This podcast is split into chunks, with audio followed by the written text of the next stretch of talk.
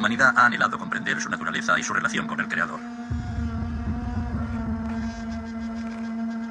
En la época de Moisés, el Creador era conocido como el Dios de nuestros antepasados o el Dios de Abraham, pero no había un nombre real para la presencia divina y creativa.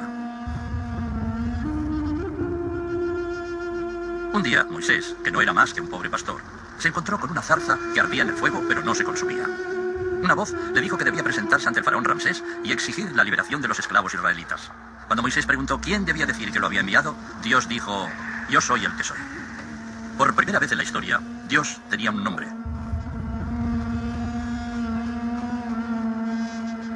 Armado con el poder del nombre de Dios, yo soy el que soy, Moisés obró algunos de los mayores milagros de la Biblia. Las autoridades religiosas, al comprender el formidable poder del nombre, declararon que pronunciarlo era la peor blasfemia. De este modo, su fuerza fue desaprovechada y mal interpretada.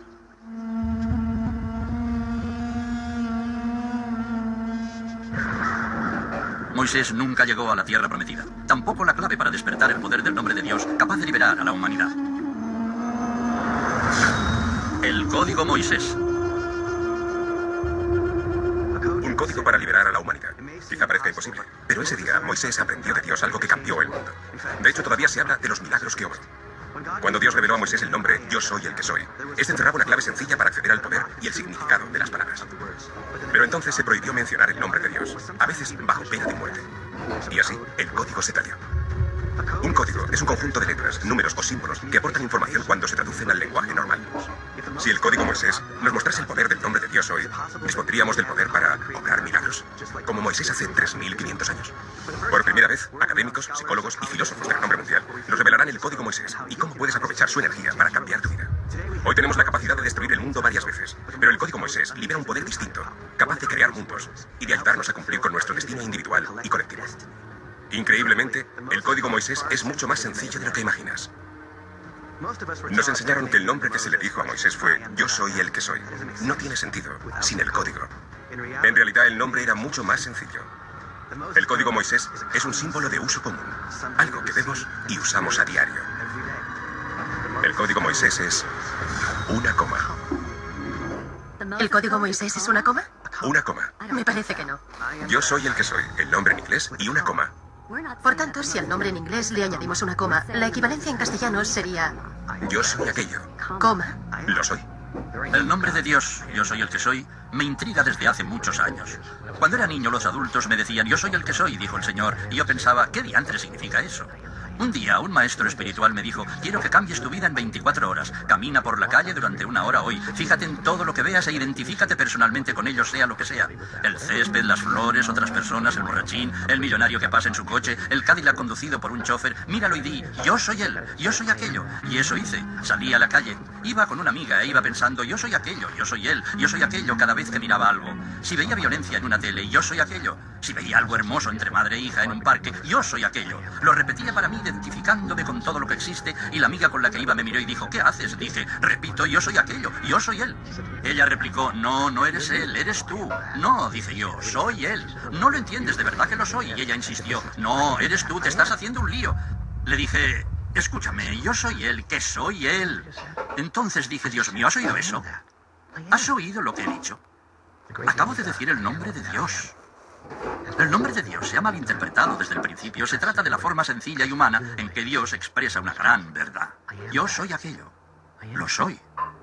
Es la presencia de Dios la que dice yo soy aquello. Mires a donde mires, me ves a mí. La gente dice Dios está en todo. En realidad todo es Dios. Dios no solo dice, he creado aquello. Dios es un campo, una presencia ubicua y completa. Dios dice, yo soy aquello. Yo soy aquello. Yo soy aquella persona. Yo soy aquello. Yo soy aquella experiencia. Yo soy aquello. Yo soy todos los aquellos que existen. Muchos seguimos teniendo una idea infantil de Dios. Nos imaginamos a yo soy el que soy como un hombre en el cielo, con una barba blanca y una túnica holgada. Dios nos hizo a su imagen y desde entonces intentamos devolverle el favor. Hemos hecho a Dios a imagen del hombre. Y ese yo soy el que soy está ahí fuera, decidiendo caprichosamente si nos bendice o nos castiga. Dios no puede estar celoso, pues no tiene rival. Dios es infinito, omnipresente, omnipotente, omnisciente, de modo que no tiene por qué estar celoso. Quienes creían lo contrario tenían una mentalidad primitiva que proyectaba emociones humanas en fuerzas que no entendían. Y proyectamos esa presencia hacia el exterior, en vez de relacionarnos con ella en nuestro interior. Si Dios es de verdad cada uno de nosotros, eso significa que todos encarnamos a Dios. Si es así, ¿cuáles son las posibilidades? ¿Qué podríamos crear? Ahora nos dirigimos hacia la muralla, donde nos reuniremos con miles de personas para circundar la ciudad vieja de Jerusalén. Pero antes de ir allí, analizaremos las tres claves para la experiencia de encarnar a Dios. Para sentirla realmente en nuestro cuerpo. Usaremos las tres letras de la palabra God, Dios en inglés, para que nos sea más fácil recordarlas. Una vez que apliquemos estas claves a nuestra vida, podremos convertir esa simple coma en uno de los mayores instrumentos de transformación de la historia. La primera clave para sentir que somos una encarnación de Dios es dar. Todos sabemos que es mejor dar que recibir, pero ¿es realmente cierto? ¿Cómo podemos dar si no tenemos lo suficiente? Místicos y santos como San Francisco decían que en el dar está el recibir. ¿Se trata solo de un bonito lema espiritual? En realidad, se reduce a una idea que es bastante genial. Lo que damos a los demás y al mundo, nos lo damos a nosotros mismos. Lo que queramos recibir en la vida es lo que debemos dar. Ahora la pregunta es, naturalmente, ¿cómo voy a dar lo que no tengo? Si intento atraerlo hacia mí es porque me falta. Pero es al dárselo a otra persona cuando descubrimos que siempre lo habíamos tenido. Hay una parte del cerebro, llamada cerebro límbico, que no es consciente del tiempo ni los objetos. Es decir, no distingue entre él mismo y los demás. Y no tiene noción del pasado, el presente o el futuro. Esa parte intemporal e inmaterial de mi mente recibe lo que doy porque no distingue lo que entra de lo que sale. Cuando queremos algo para otra persona, nuestro cuerpo lo nota primero. Así, cuando dedicamos oraciones, pensamientos, sentimientos y emociones de paz a nuestros seres queridos, aunque estén en la otra punta del mundo o a otros países, nosotros también experimentamos esa paz y esa sanación. En esto vemos otro ejemplo de que dar es recibir. Si criticas a otros, tu cerebro no sabe que los criticas a ellos. Cree que te criticas a ti mismo. Si amas y le das algo a otra persona, esa parte del cerebro no sabe quién da a quién, por lo que siempre recibe. El cerebro siempre cree recibir lo que se da a otra persona. Ya ni siquiera tenemos contacto físico, no nos miramos. Debido a la tecnología apenas nos vemos cara a cara. Así que también nos falta esa conexión. Establecela, devuelve un favor, deja que alguien pase delante en la cola, cédele el paso en un atasco. Te aseguro que todo fluirá y te sentirás mejor. Una dimensión de lo que somos determina que solo cuando damos establecemos esa conexión. Por eso mi libro favorito dice, el más grande entre vosotros debe servir a los demás. Servir es dar. El servicio es algo que malinterpretamos en nuestra cultura, porque confundimos servicio con servilismo, lo que resulta ofensivo y degradante para el ego. Pero hay un dicho que siempre me gusta recordar. Servir es reinar. Poder prestar un servicio auténtico te hace sentir que tu energía y tu esfuerzo realmente valen la pena. En septiembre de 2001, yo estaba en Nueva York. Me desperté con la noticia y Doug, el amigo con el que me alojaba, y yo subimos a la azotea de su edificio y vimos el World Trade Center derrumbarse. Los dos nos miramos a la vez y dijimos, tenemos que bajar allí ahora mismo. Avanzábamos literalmente contra un torrente de personas que huían del lugar. Nosotros corríamos hacia él. Doug trabaja en los medios, así que tenía acreditaciones que nos permitieron atravesar el cordón que estaba instalando la policía local. Aún no se había montado una base de apoyo para los bomberos y equipos de rescate, así que pronto surgió la necesidad de encontrar comida y agua lo antes posible. Con la ayuda de un par de agentes de la policía de Nueva York, empezamos a saquear los delicatessen y supermercados cercanos. Conseguimos jamón de pavo y los mejores embutidos de Nueva York. Al poco rato nos quedó claro que el único alimento que querían los equipos de rescate eran los sándwiches de crema de cacahuete con mermelada. Más tarde supe que lo pedían porque es un alimento reconfortante. En esa zona se pasó lista por primera vez. Un jefe de bomberos estaba de pie sobre un camión aplastado. Leyó unos 400 nombres y al menos la mitad no estaba presente. Cuando los bomberos reunidos empezaron a comprender que no estaban presentes porque no estaban vivos, sino dentro del edificio, empezaron a venirse abajo como fichas de dominó. Caían de rodillas, se sentaban en los bordillos y aquellos hombres robustos y curtidos estaban llorando. Llegaron unas excavadoras a despejar el camino para los vehículos de rescate. Y en Wall Street había filas de automóviles caros. La única forma de quitarlos era empujarlos con las excavadoras. Volcaron los coches uno detrás de otro a lo largo de la calle, apartándolos de la calzada. Y yo miraba esos objetos materiales, coches preciosos por los que se me caía la baba, convertidos en chatarra en cuestión de segundos. Éramos unos doce tíos pensando, Dios mío, ¿cómo pueden hacer eso? Pero entonces comprendí con claridad que eso era irrelevante comparado con la labor de encontrar a personas vivas, que el mundo material no era más que basura en ese momento. No importaba. Me puse un uniforme de los equipos de rescate, con mascarilla y todo. Esto se convirtió en mi pase para acceder a la zona cero, donde solo se admitía a los equipos de salvamento.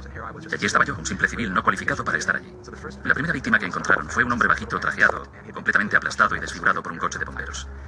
Me quedé ahí mirándolo, imaginando cuál sería su historia. Debió de esconderse donde se sentía más a salvo, un coche de bomberos. Seguramente se había resguardado debajo del vehículo mientras caían los escombros, y todo para morir aplastado por el propio camión. Ese fue el primer momento iluminador en que pensé, vale, es para esto, para lo que estamos aquí, esto es lo que vamos a presenciar, ¿estoy preparado para ello? No tuve que pensar mucho. La respuesta fue un sí. Debemos entender que cuando prestamos un servicio, en realidad no es eso lo que hacemos. Nos da la impresión de hacer eso, de servir a otros. Pero lo cierto es que no hay nadie a quien servir excepto a Dios. En el mundo todo lo que se hace es por servir a Dios. Cuanto más das, más recibes. Pero el deseo de dar no obedece siempre al deseo de obtener algo a cambio. No se trata de un pensamiento intelectual como te daré algo porque así tal vez reciba algo.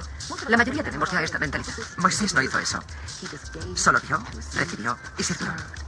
Queremos dar como da Dios, sin expectativas, sin querer nada a cambio. Solo para conectar con otra persona, por servir en el sentido más noble. La grandeza es la capacidad y la voluntad de servir. ¿Servir a qué? Al amor, a la paz, a la belleza, a Dios, a la alegría. Creo que cuando hacemos eso, cuando apartamos la atención de todos nuestros problemas y circunstancias y se la dedicamos a otra persona, la idea de hacer nos permite olvidarnos de nosotros mismos y de nuestros problemas.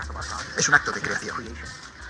Hace poco, mi hijo Bo, que celebraba su bar mitzvah, me dio una lección. El rabino le explicó que el propósito era traspasar los límites de aquello con lo que se sentía cómodo. ¿Qué clase de desafíos crees que has afrontado y que has tenido que superar en esta bar mitzvah? Tengo que dar todo mi dinero y eso siempre es difícil. ¿Cuál es tu proyecto? Recaudar dinero para construir una escuela en una zona pobre de Uganda. Decidió que iba a construir una escuela ¿Una escuela entera? Sí, con siete aulas. y donaría el 100% de sus ahorros. Moisés hizo exactamente lo mismo que tú. Bo. Dejó una situación cómoda para ayudar a la gente que lo necesitaba desesperadamente. La aldea donde se construirá el proyecto de Bo se llama Chicoín. Y la diferencia entre ir o no a la escuela supone en realidad la diferencia entre la vida y la muerte para muchos niños. Dice, Bo, he decidido donar dinero a la escuela. Hemos recibido donativos de más de 500 personas. Estupendo. ¿Qué edad tiene? Solo 12 años, es raro. No, yo creo que es hermoso. No sé, es alucinante. Estaban eufóricos y realmente entendieron que era otro niño quien les ayudaba. ¿Qué se siente el ser un filántropo? ¿Qué es un filántropo? Ha sido una oportunidad estupenda, no solo para los niños de Chicoiro, sino también para los de Estados Unidos, que así entienden que pueden hacer más. Algunas personas no tienen la capacidad de recibir el bien que desea entrar en su vida y se convierten en mártires. Terminan quemados porque dan pero nunca se recuperan, pues no se abren a la presencia que se expresa a través de ellos y de la receptividad. Las parejas que progresan despacio en la terapia, las que no parecen alcanzar su meta, y pase lo que pase en su relación, no mejoran visiblemente, tienen lo que llamamos una defensa contra el recibir. No tienen receptores para aceptar las cosas. No solo amor, sino también elogios, afirmaciones positivas, gratitud. Bajar la guardia lo suficiente para poder recibir. Primero de Dios y del Espíritu Santo, y luego de quienes te rodean. Creo que es uno de los actos más sagrados que realizamos. Los que se sienten completos son quienes dan con facilidad y de buen grado. Están aquí para compartir sus dones, su tiempo, su talento, sus capacidades, siempre en sintonía con el orden fundamental de la existencia, de su ser real. Y son receptivos a este flujo que lo recorre. Están abiertos al amor, a la intuición, a la sabiduría y a los consejos. Están abiertos a la belleza que está por todas partes. Tenemos un ciclo completo. Dar y recibir es lo mismo. Muchos hemos oído a profetas, sabios e iluminados decir que todos somos uno. Pero en el mundo vemos separación por todas partes. Así que, ¿cómo puede ser verdad? ¿Significa eso que soy uno con Jack el Destripador y con la Madre Teresa? ¿Significa que tú y yo somos uno? ¿Se trata solo de ideas bonitas pero huecas? ¿O es el siguiente paso para comprender que en realidad somos encarnaciones de Dios? El principio fundamental codificado en las principales religiones, en todas las sendas espirituales verdaderas, es la idea de la unidad, de que todos somos uno con la vida, con la presencia de Dios, con los demás.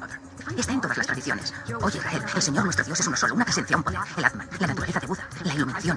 Está en la física cuántica, Rupert Sheldrake, el campo unificado, una presencia ubicua. A menudo esto no parece cuadrar con la realidad física. Principalmente porque el individuo medio ve el mundo a través del filtro de la separación. Percibe el mundo por medio de los sentidos. Si estás inmerso en el ego, te angustias por tu supervivencia, por conseguir lo que quieres, por recibir y recibir. Las prácticas espirituales te llevan más allá del reino de los sentidos, hasta un campo en el que ves, no con los ojos, sino con la intuición, que todo está conectado. Los científicos, los físicos cuánticos, lo llamarían un campo unificado, que está en todas partes y no se divide. Eso es lo que significa estar despierto, decir, me muevo en esta ilusión de separación, pero no estoy separado. Cuando un individuo llega más allá, todas las cosas de la superficie que parecen separadas empiezan a obrar en nuestro favor, porque estamos en sintonía con todo lo que hay en el nivel invisible. Acabas por trabajar no más duro, sino de forma más pura y fácil, porque estás en sintonía con la vida. No intentas hacer que algo ocurra en la superficie, sino de abrirte a la faceta invisible de la vida. La unidad es el principio fundamental, es el eje del poder. Somos uno con Dios, con el amor, con la vida, con toda la energía que existe. Mientras no estemos dispuestos a asimilar la totalidad de nuestra humanidad y divinidad, no alcanzaremos la unidad. Porque nos enseñan a decir, no soy eso, a decir, veo algo que no me gusta, así que no quiero ser eso. Y dejamos de lado esa parte de nosotros. A veces a todos, incluso a mí, nos cuesta ser uno con alguien que no está de acuerdo con nosotros, o que defiende valores que nos parecen, que nos parecen totalmente destructivos. Últimamente tengo muchos problemas con la gente falsa. Y me doy cuenta de que no me gusta esa parte de mí. De que siempre intento ser más auténtica y mostrarme tal como soy, incluso como profesora. Por fin decidí echar mi primera siesta en 40 horas, más o menos. No lo sé bien, pues allí no pasaba el tiempo. Encontré un bloque de apartamentos abandonado. Entré en el vestíbulo y vi un sofá. Le quité el polvo y me tumbé con la cara contra el respaldo. Me acurruqué y me tapé con lo que pude. Cuando llevaba como media hora intentando dormir, sentí la presencia de la primera víctima que había visto. El hombre trajeado. Sentí que estaba de rodillas, detrás de mí. Tengo una imagen vívida. Él arrodillado detrás de mí, con el rostro desfigurado mirándome el cogote. Sentía su aliento en el cuello y estaba aterrorizado. Permanecí Permanecía ahí tendido no sé cuánto tiempo, cinco o diez minutos, pensando, ¿qué hace? Estuve inmóvil el tiempo suficiente para oír esa voz. Ya sabéis, la voz, o como queráis llamarla, mi voz interior. Me dijo alto y claro, esto podría ser tu Vietnam. O punto, punto, punto. Y me quedé así, a dos velas. No sabía lo que significaba lo de punto, punto, punto. Pero sí entendí lo de esto podría ser tu Vietnam. Pues de niño había visto a los veteranos con los traumas y alucinaciones que habían traído consigo de la guerra. Yo acababa de tener mi primera alucinación de la zona cero. Sabía que era algo que tal vez arrastraría toda la vida y que probablemente afectaría a mi futuro. Oh, sabía que la respuesta a ese O estaba bajo los escombros. Así que me levanté, volví a ponerme el uniforme y la mascarilla y rodeé el edificio. Al doblar la esquina, vi que habían instalado un reflector que arrojaba una luz muy, muy intensa. Todo parecía tan brillante y luminoso que me quedé de piedra. Miré en torno a mí a todas aquellas personas y de pronto todo, todas las cosas me parecieron distintas. Se me saltaron las lágrimas. Tenía la sensación de que el mundo se movía a cámara lenta. Miraba a la gente pasar y no veía más que espíritus que se cruzaban, trabajaban, cadenas de espíritus. Vi con claridad que todo estaba interconectado y formaba el gran cuerpo de Dios. Todo el mundo había dejado de lado su ego, su identidad y su rango y colaboraba con los demás por el bien común. Me deslumbraron las posibilidades que se abrirían para la humanidad.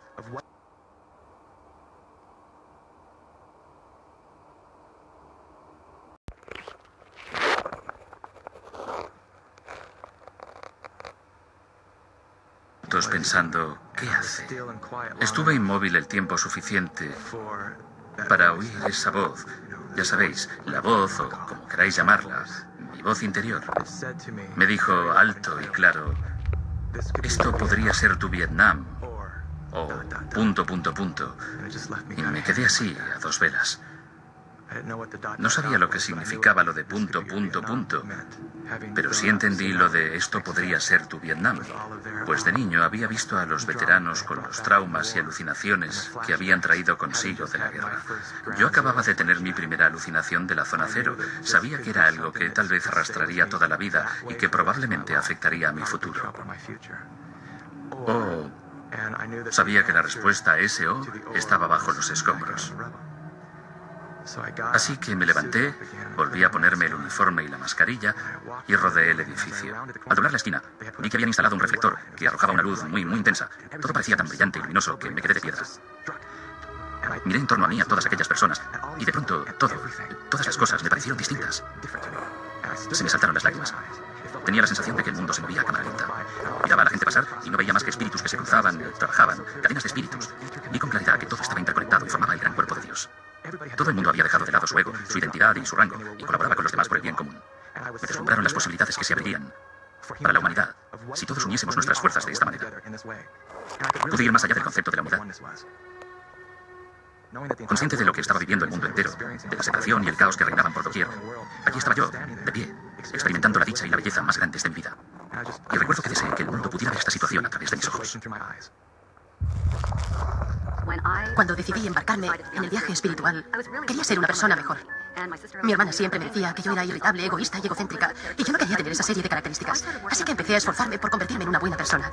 Aprendí a hablar con voz agradable y a regalar cosas que tenía si alguien las quería. Hice todo eso. Un día yo estaba impartiendo un seminario. Todo el mundo me miraba. A medio seminario una mujer gritó, ¡Eres una cabrona! Y yo pensé, eso ya lo sé, pero ¿cómo lo sabe ella? Entonces me dijo, te haré una pregunta, Debbie. Si están reformando tu casa y las obras se alargan seis meses y se pasan del presupuesto, ¿no te sería útil ser un poco cabrona? De pronto se me encendió una luz. Pensaba que si lograba librarme de mis defectos, y creedme, tengo muchos, eso me convertiría en una buena persona. El dato que me faltaba es que todos mis defectos traían consigo ventajas. Sigamos con la lista. Hay cosas que vemos como muy negativas que a menudo constituyen el siguiente paso de nuestra evolución. Pensemos, por ejemplo, en George Bush. Fue todo un detonante para el pacifismo. Había organizaciones pacifistas que llevaban sin hablar entre sí décadas. Entonces aparece él con su política de la guerra. Y esas organizaciones recuperan el contacto. O sea que en realidad él ha sido una fuerza positiva para la evolución de muchas cosas buenas de este mundo. Si quiero crecer y evolucionar espiritualmente, debo dejar de proyectarme en ellos y aceptar esa parte de mí misma.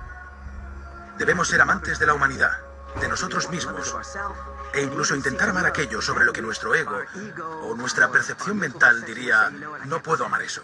Soy una cabrona y una falsa. La pregunta es, ¿cómo puedo amarme a mí misma si soy una cabrona falsa? Interiorízalo y acéptalo de todos modos.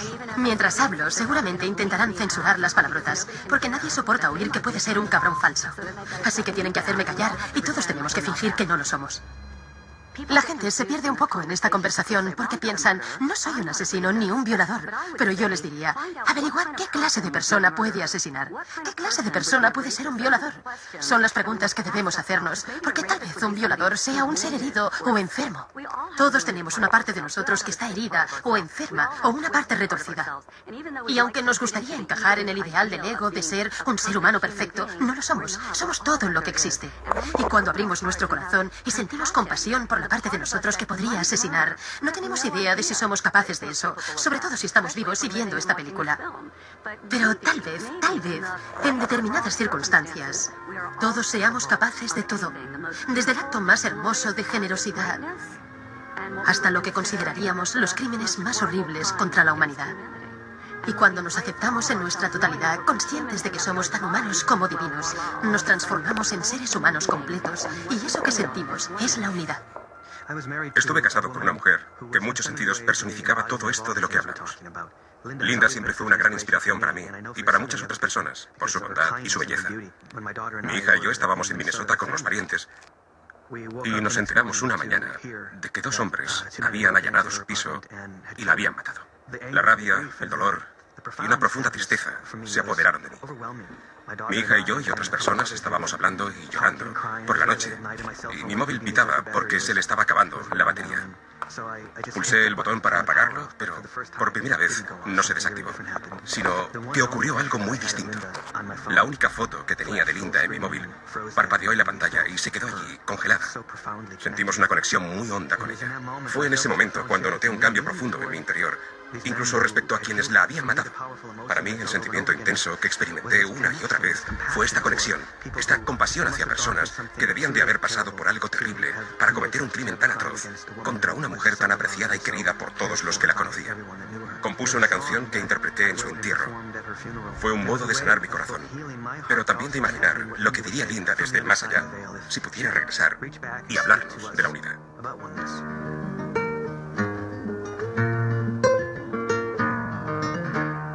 And if ever you forget me,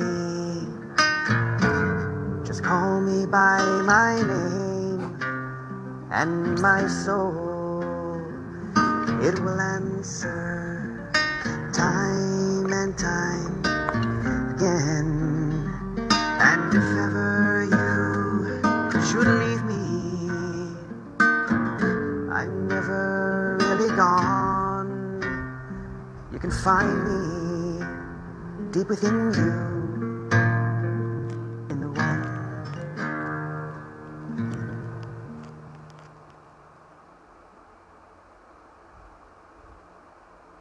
Si tienes práctica espiritual, cuando surgen esas intuiciones, se integran en tu forma de vivir. No te anulan, ni quedan relegadas a lo más recóndito de la memoria como un recuerdo maravilloso, sino que se integran en ti. Y en ese sentido de la unidad, se vuelve más real que cualquier otra cosa.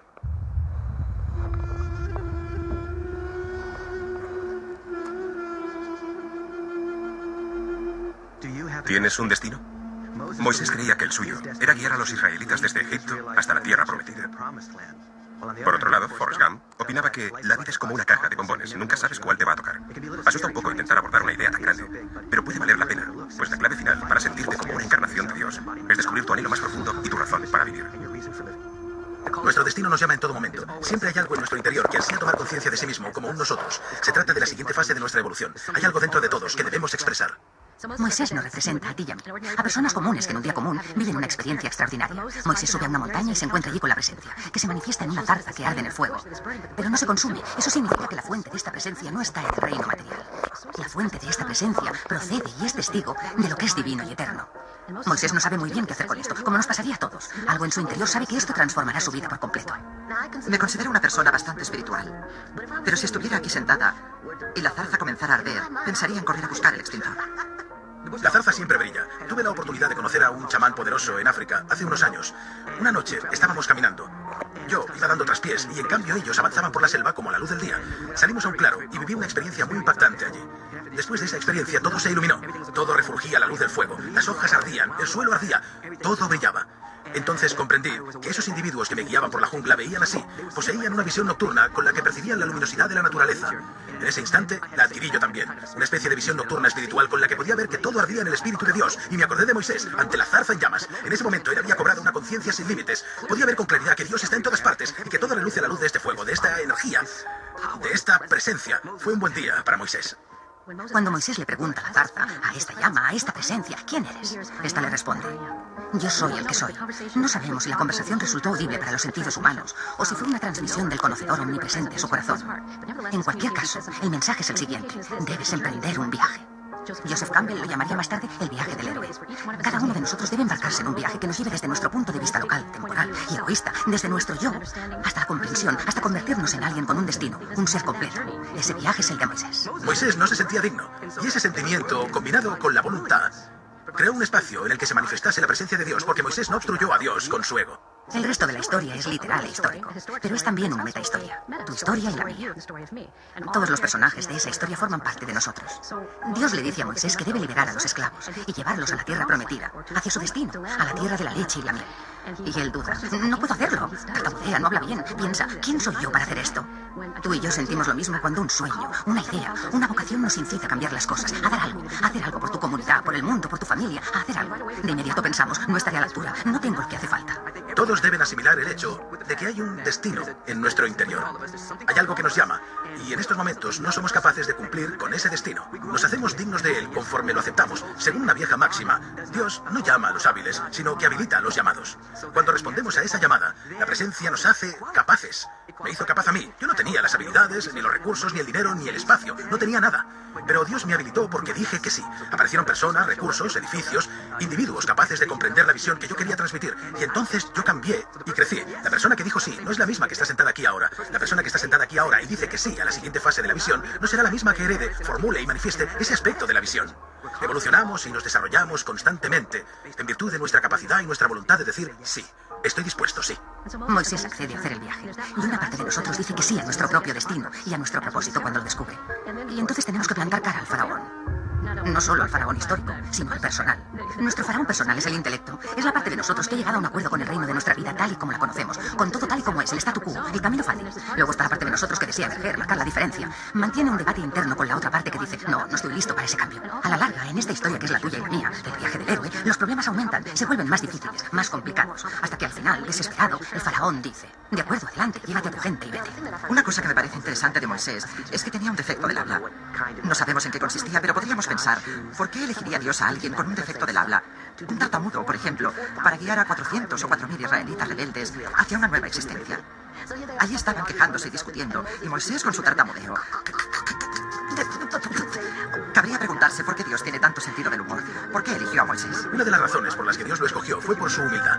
A menudo las personas que dan la impresión de tener alguna carencia se convierten en vehículos de expresión para el poder de Dios, porque nada inhibe lo que fluye a través de ellos. Con frecuencia creemos tener defectos o limitaciones y dudamos que Dios pueda servirse de nosotros. Pero Él puede aprovechar tus limitaciones para guiar a otra persona hacia un nuevo lugar y una nueva existencia.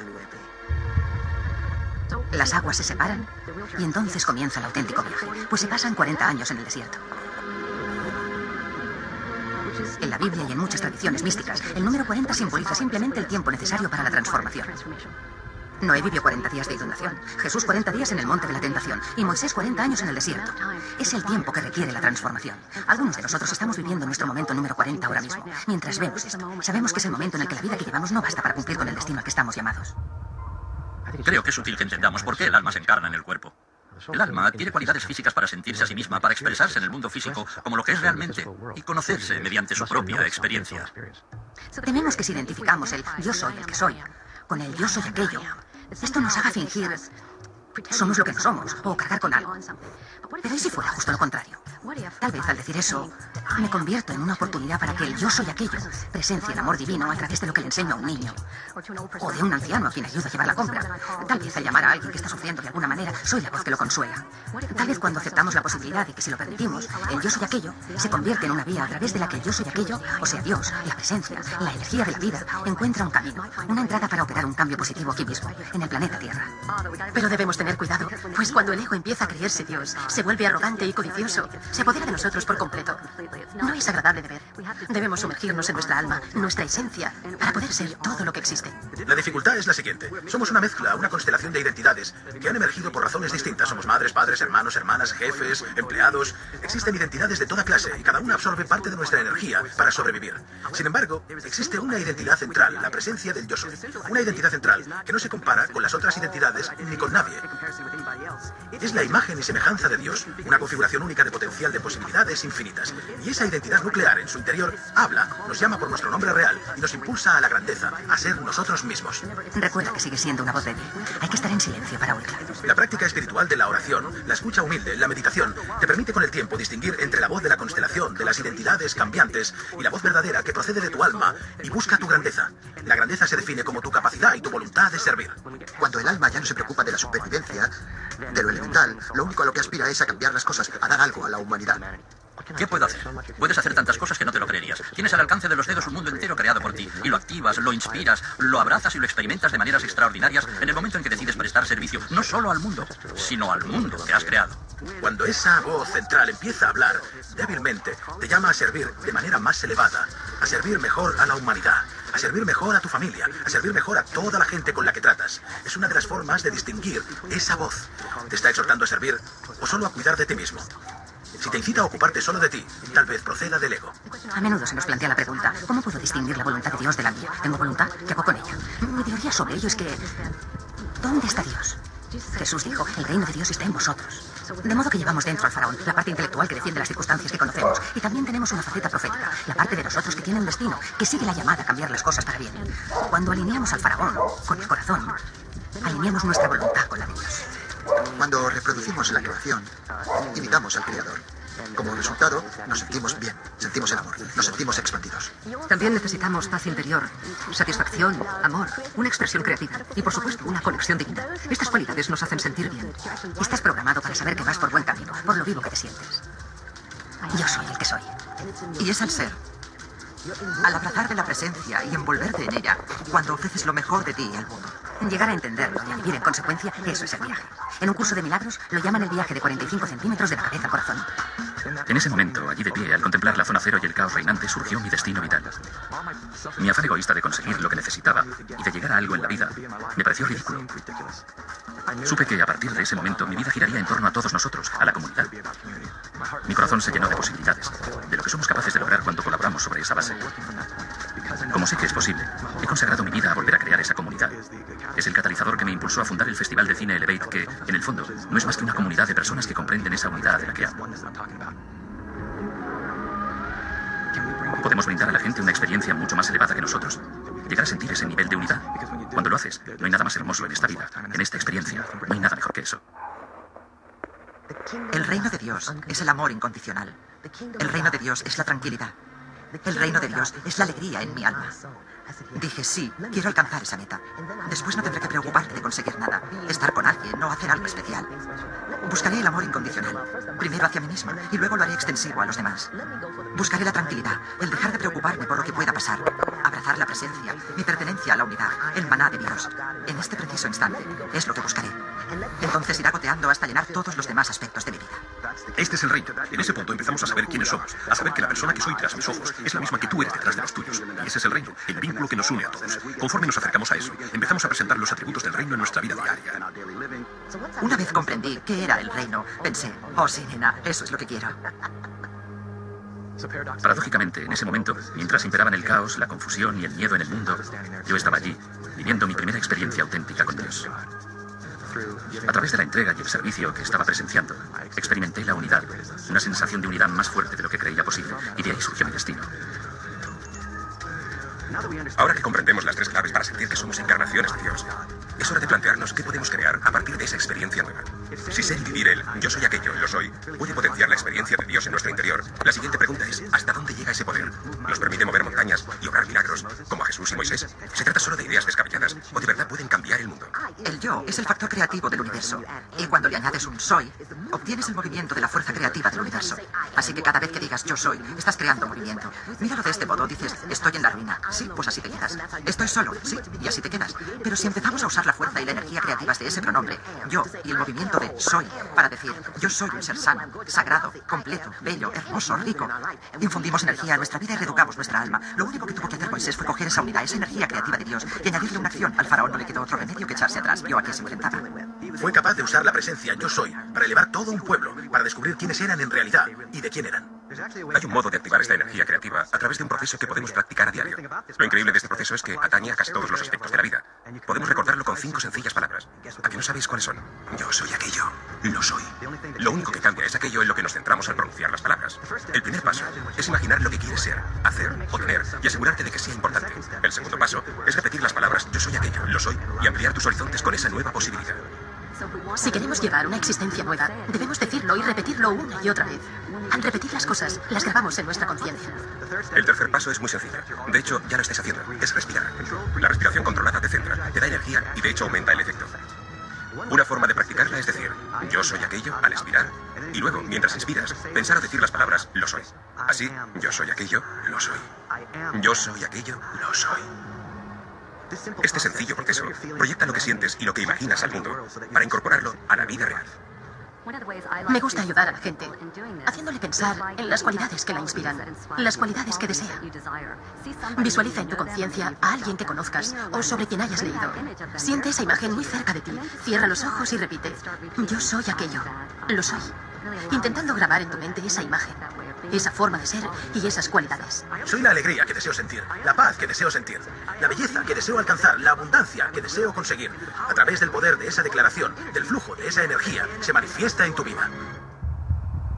Cuando hablamos de cosas que se manifiestan o que recibimos, queremos dos coches, tres casas, solo tienes un culo. ¿Para qué quieres cuatro coches? Lo mismo vale para los zapatos. Tengo dos pies y 80 pares de zapatos.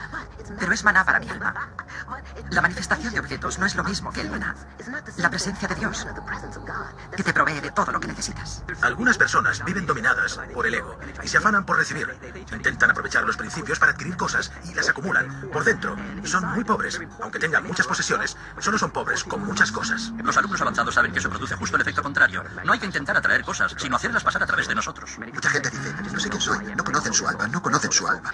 Y es fantástico, la gente cree que intentándolo puede conseguir coches, empleos, buenas relaciones, dinero, y lo consiguen, y consiguen más poder, pero siguen pensando, me siento vacío, ¿qué me falta? Se olvidan del alma. Es lo que queremos en realidad. Queremos que la gracia, la majestuosidad y la presencia de Dios nos lleven hasta lo indecible. Porque si podemos decirlo y llamarlo de alguna manera, intentamos arreglarlo, cambiarlo. Así que solo deseamos ser. Y al ser, recibimos el maná, la manifestación de la presencia de Dios. No se trata de un coche o de una casa. Se trata de la presencia de Dios.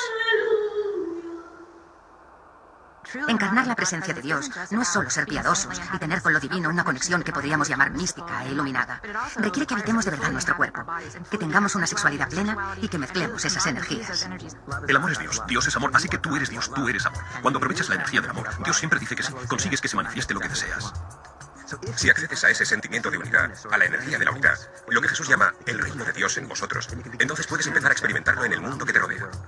Si tenemos la idea de que lo que buscamos no es el reino de Dios sino otra cosa, como somos tan poderosos, crearemos en nuestra ilusión aquello que no es celestial y con lo que soñamos. Es decir, crearemos nuestro infierno en la tierra.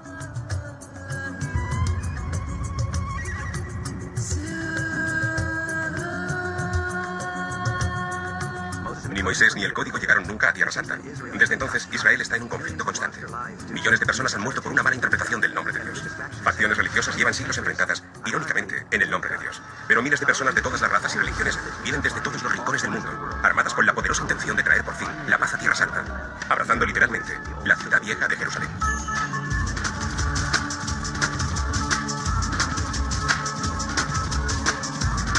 Durante el abrazo y antes, es importante que mantengamos nuestra intención pura